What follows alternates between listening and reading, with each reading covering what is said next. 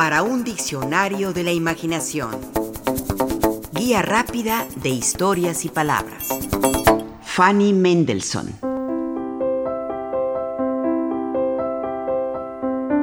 Su madre, desde que era una niña, supo que su hija se convertiría en un gran talento musical. Le bastó ver sus manos, dijo. Tiene dedos de fugas de Bach. No falló en su vaticinio. Fanny Mendelssohn se convirtió en una gran compositora e intérprete. Tocar el piano le resultó tan natural como respirar. A sus 13 años podía ejecutar de memoria el clave bien temperado de Bach. A los 14 años le compuso una pieza musical a su padre como regalo de cumpleaños. A esta primera pieza le seguirían otras. En su corta vida llegó a escribir cerca de 400 composiciones. Goethe, quien supo y reconoció su valía musical, la calificó de muy talentosa. Pero era mujer y por ser mujer en el siglo XVIII que le tocó vivir, fue opacada y silenciada. Su propio padre le escribió una carta donde le recordaba que en su caso la música debía ser solo ornamento, no una profesión. Ella como mujer debía dedicarse a tener marido, hijos y hogar. La música, le advirtió su padre, nunca podrá ni deberá convertirse en la base de tu existencia y vida cotidiana. Fanny Mendelssohn nació el 14 de noviembre de 1805 en la ciudad alemana de Hamburgo. Fue la mayor de cuatro hermanos, entre los que se encontraba Félix Mendelssohn, cinco años menor que ella.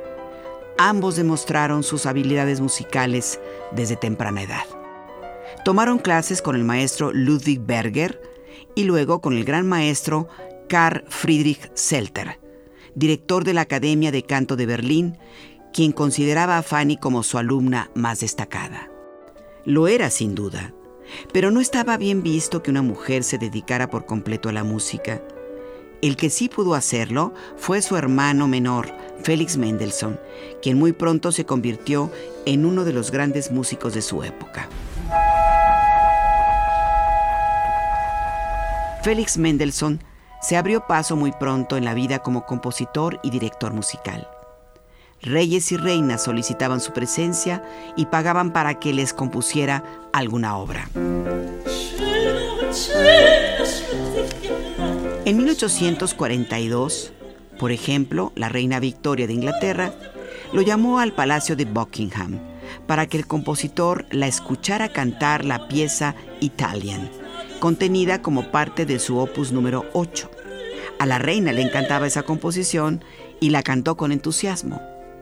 Alabó tanto a Mendelssohn que éste se vio obligado a confesar que no se trata de una obra suya, sino de su hermana Fanny. Confesarlo, escribió Félix Mendelssohn en una carta, me costó mucho trabajo, pero el orgullo debe caer.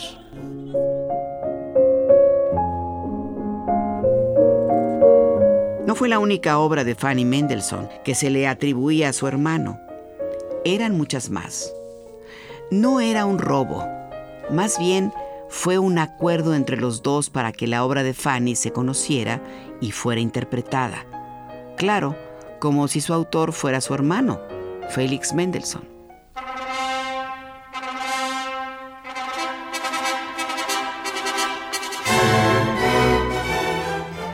En 1829, leemos en una biografía, Fanny Mendelssohn se casó con el pintor Wilhelm Hensel, con quien tuvo un único hijo a quien puso el nombre de Félix Ludwig Sebastian, en honor a los tres músicos a los que más admiraba.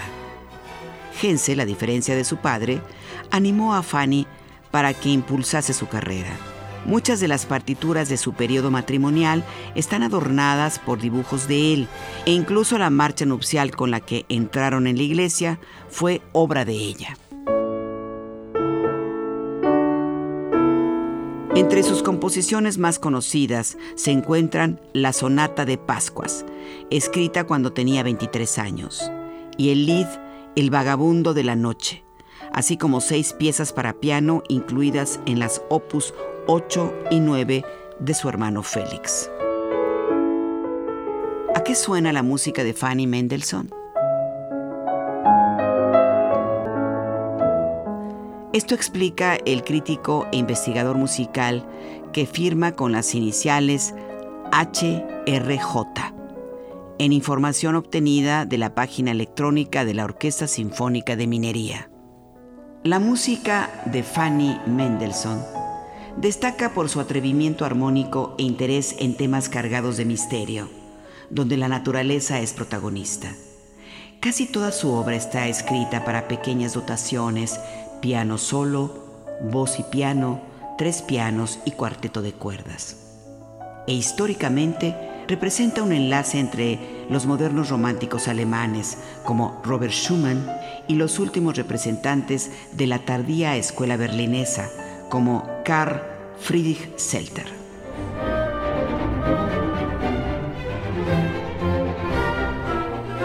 Entre Fanny y Felix Mendelssohn no existía rivalidad.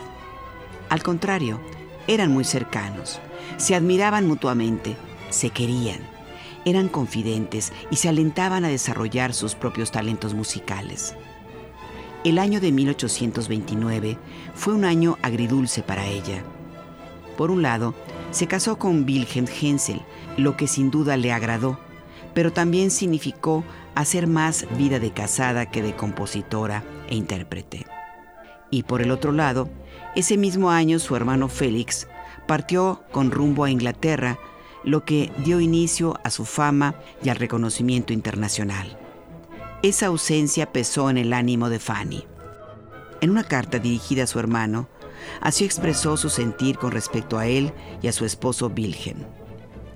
Los amo a los dos de una manera tan diferente y al mismo tiempo tan igual que me parece imposible vivir felizmente sin ninguno de los dos.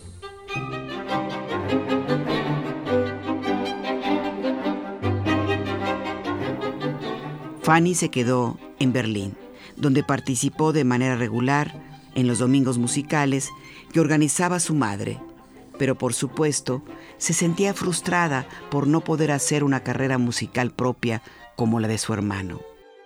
A un amigo, Karl Klingemann le externó en una carta que se sentía feliz de que alguna de sus obras fuera interpretada en Londres, pero que en Berlín nadie la tomaba en cuenta.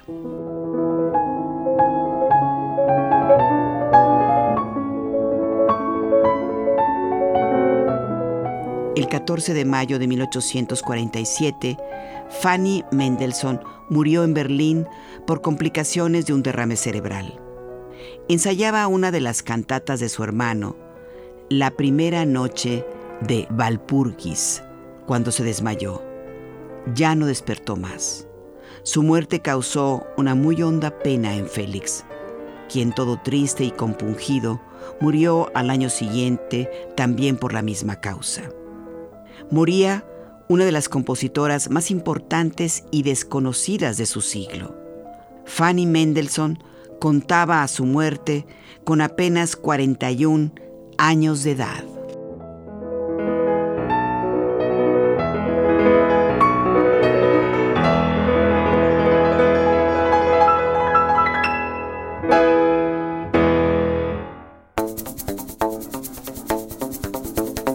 Participamos en este programa Juan Ramírez, Lourdes Mugenburg, María Eugenia Pulido, Mauricio Carrera y Pilar Muñoz.